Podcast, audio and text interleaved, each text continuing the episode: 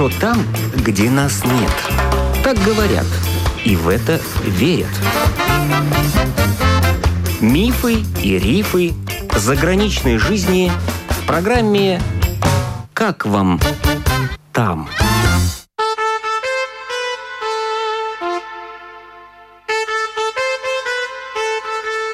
Добрый день! В эфире автор программы Галина Грейдены. Сегодня бывшая рижанка Наталья Грасмана продолжит рассказ о своей жизни в Италии. Напомним, что она познакомилась со своим будущим мужем-итальянцем по интернету и сейчас живет в Сан-Ремо.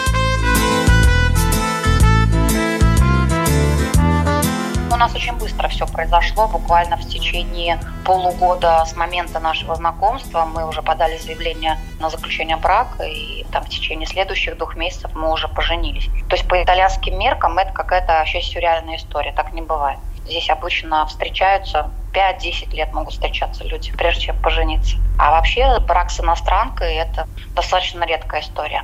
И особенно если это такой хэппи-энд, еще с каким-то вот достойным человеком, так вообще крайне редкая история, да. А все-таки почему редкая история? Не могу не сказать, что итальянцы, конечно, очень любят наших женщин, они вообще любят женщин из постсоветского пространства. Мы хорошие, красивые, умные, хозяйственные и так далее.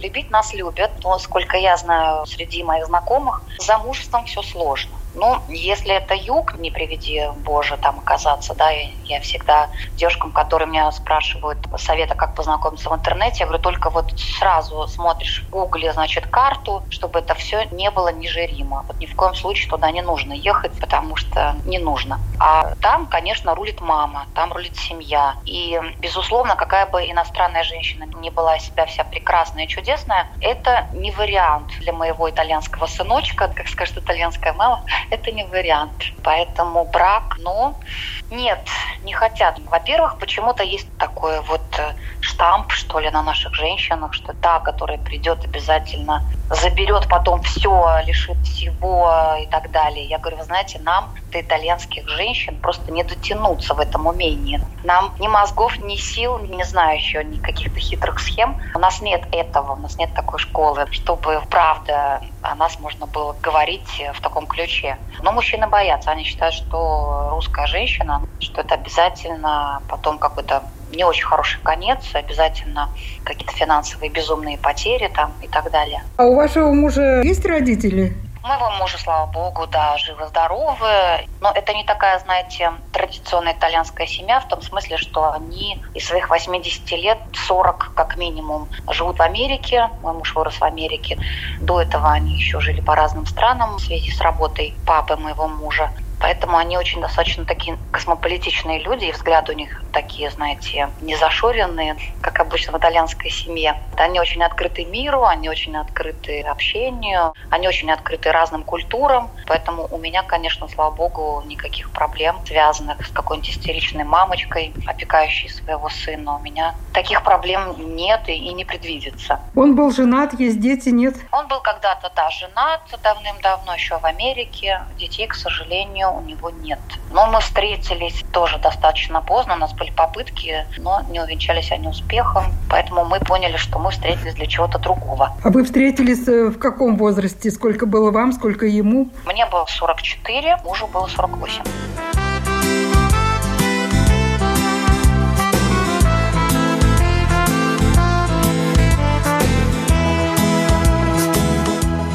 Я, кстати, была удивлена. На самом деле очень много семей бездетных. Причем и в силу каких-то медицинских проблем, и в силу каких-то своих убеждений. То есть здесь очень много женщин, которые не хотят, искренне не хотят. Много мужчин, которые не хотят и будучи в браке. То есть здесь ты не будешь чувствовать себя каким-то ущербным только потому, что у тебя нет детей. Здесь очень много таких семей. Для меня было еще одно открытие, что очень много семей усыновляют детей. Кстати, была такая серьезная программа какое-то время. Вот очень много здесь усыновленных детей из России. потому что это, оказывается, было проще, чем усыновить тех же детей в Италии. Я часто сталкиваюсь с людьми, у которых, оказывается, усыновленные дети из России. Поэтому не иметь детей здесь не есть какая-то вот э, черная метка на тебе. Конечно, жалко, безусловно, жалко. Он был бы прекрасный отец, потому что все то, что он дает моей дочери, для него не родной. Вы знаете, не каждый родной отец может столько дать. А ну, что вот он дает вашей дочери? Ой, ну это бесконечное внимание, это участие во всех ее каких-то вопросах. Знаете, как нам взрослым иногда кажется, какие-то глупости для него не глупости. То есть он всегда готов помочь, ответить, разобраться. То есть он участвует во всем подростковый возраст, свои сложности. Вот, но то, что она нам доверяет, в чем участвует, вы знаете, она в первую очередь скорее, наверное, пойдет к нему за помощью, чем ко мне даже иной раз. Как его зовут, имя вашего мужа? Антонио. Чем он занимается? Он у нас менеджер по продажам огромных яхт, начиная от 90 метров лодки. Он работает на голландскую верфь. В принципе, он в яхтенном бизнесе последние там из своих 50 с небольшим, 20 с лишним лет он в этой сфере. Красивый бизнес, да? Красивый, нарядный, я бы сказала, нарядный. так, роскошный. Да, такой, знаете, иногда можно образно говоря, пальчиком потрогать какой-то параллельный сюрреальный мир. То есть, конечно, совсем какие-то другие величины, непонятные, скажем, нам здесь, людям приземленным. Но это красиво, конечно, красиво. На яхтах, наверное, накатались. Вы знаете, нет, мы как сапожник без сапог, да? кстати.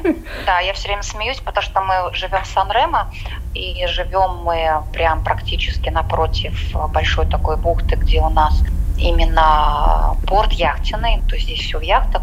Я говорю, надо же жить около яхт, работать в яхтах и не иметь яхты, не иметь бог с ним, но хотя бы друзей, знакомых, которые вот выгуливали бы нас, без конца бы мы катались. Нет, это достаточно редко, но мы не страдаем по этому поводу, честно вам скажу, потому что я достаточно безразлична вообще к этому виду транспорта и к воде, в принципе, хотя живу у воды совсем.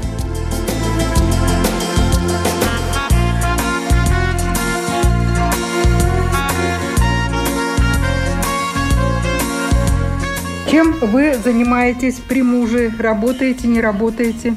Ну вот с работой, конечно, будучи иммигранткой, вы знаете, все на самом деле сложно. То есть не твои образования здесь никому не интересны, наши дипломы. То есть здесь, в принципе, чтобы прилично чем-то заниматься, то есть не пилить ногти, допустим, не быть парикмахером или быть помощницей по уборкам в каких-то домах, квартирах, то есть, если ты хочешь найти что-то приличное, то как минимум нужно получить местное какое-то образование. Ну или быть каким-то специалистом высшего класса, где приехав в ту же Италию, ты будешь востребован специалистом но, скорее всего, какой-то узкий профиль, который какого-то мирового уровня. Или у тебя должен быть диплом, скажем, как вот мой муж получил очень такое солидное образование в Америке, его диплом, он котируется по всему миру. Ну, если у вас есть такой диплом, тогда вы везде welcome. А так, конечно, какие-то местечковые образования, и российские в том числе дипломы, сколько я наблюдаю за девушками женщинами, которые здесь живут,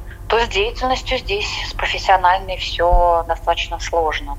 Либо это должен быть какой-то бизнес, дизайн, мода, все что угодно, где человек себя может найти, с каким-то подъемным капиталом все это начинать. Я не, я домашний человек. До того момента, пока не случился ковид, у моего мужа было много командировок, и я могла себе позволить зато его сопровождать во всех этих поездках. Я параллельно учусь. Вся эта школа дистанционная. Где учитесь сейчас? астрология. Часто московская школа, дистанционное обучение. Но, знаете, Италия, она же очень-очень любит астрологию. То есть здесь я, если стану хорошим специалистом, у меня будет очень много работы.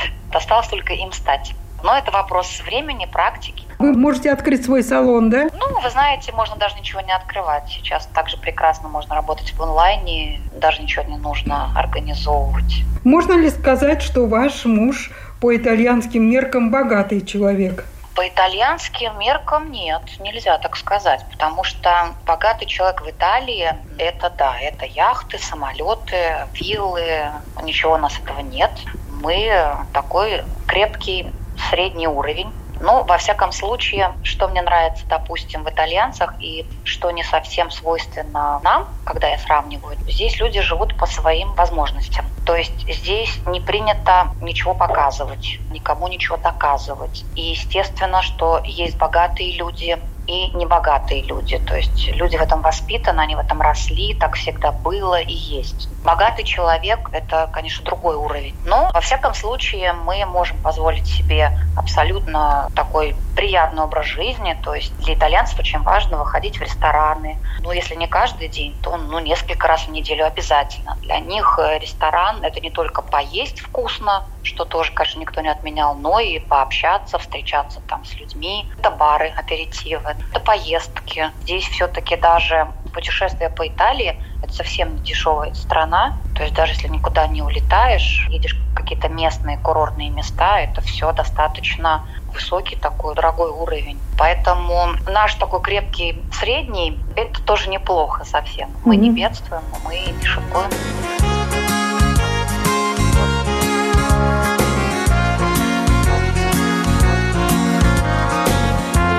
Вы живете в собственном доме? Нет, мы живем а, в квартире, мы ее арендуем. Это абсолютно нормальная практика, кстати. То есть это тоже для меня было открытие, когда я переехала в Италию, потому что для нашего человека цель обязательно купить свое. Квартира, дом. То есть, допустим, в Латвии у меня дом, да, есть. И для меня было сначала очень как-то странно, я себя чувствовала где-то даже ущербной, как же так, в съемной квартире, на чужой территории. Нет, это абсолютно нормальное, естественно, состояние. У итальянцев есть многие семьи, которые всю жизнь могут жить в аренду, даже если им позволяет возможности что-то приобретать. Допустим, в нашей ситуации мы ездим за работой. Есть родительский дом на побережье, но мы не рассматриваем вообще даже вопрос о покупке, потому что пока что мы передвигаемся. Пару лет назад еще жили в Генуе, вот два года как мы живем в Сан-Ремо, и мы не знаем, сколько мы будем жить в Сан-Ремо и куда мы поедем дальше. А что значит родительский дом на побережье? Кто а там родительский живет? дом – это дедовский дом, дед с бабушкой у мужа построили, он есть, туда приезжают родители, туда можем приезжать мы.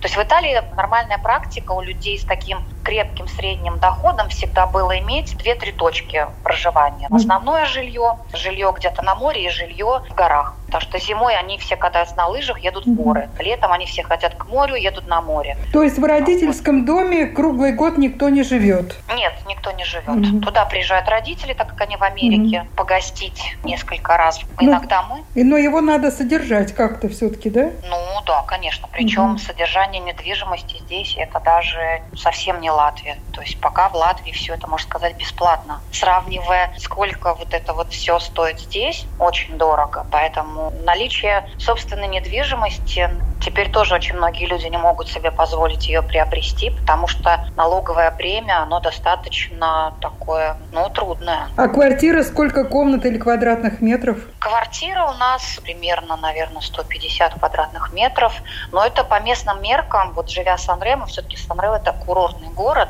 и он априори считается дорогим, потому что он на море, это место, куда всегда исторически приезжали отдыхать, и в свое время это было такое богемное место. Здесь, конечно, жилье, недвижимость очень дорогая, и аренда не дешевая. И потом наша близость к Монте-Карло. До Монте-Карло нам меньше, чем 40 километров. Это место очень любят французы. Здесь хорошие рестораны, хорошие магазины. Поэтому Сан-Ремо, ну, вроде как деревня, по сути. Здесь 50 тысяч населения, это всего людей местных. А так, как это курортное местечко. В смысле цен достаточно так щекотятся цены. Сколько за аренду платите? Около двух тысяч мы платим. Месяц только за аренду, да? да? Здесь, видите, еще кроме аренды есть такое понятие, если это какое-то престижное квартирное здание. Здесь есть свой партий обязательно на входе. Вот это дополнительные, естественно, услуги, плюс его расположение, допустим, этого дома. Ну и как в каждом городе, в любой стране есть престижные зоны и менее престижные.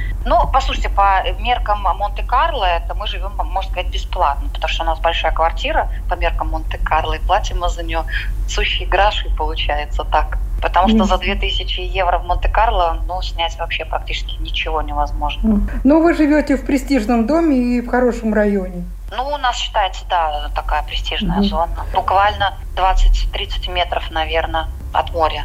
Ну, то есть вот она вода. А, кстати, вы ходите на пляж в Сан-Рему? Да, конечно, здесь полно пляжей, курортное место. У нас в гостях была бывшая рижанка Наталья Грасманы, живущая в Италии.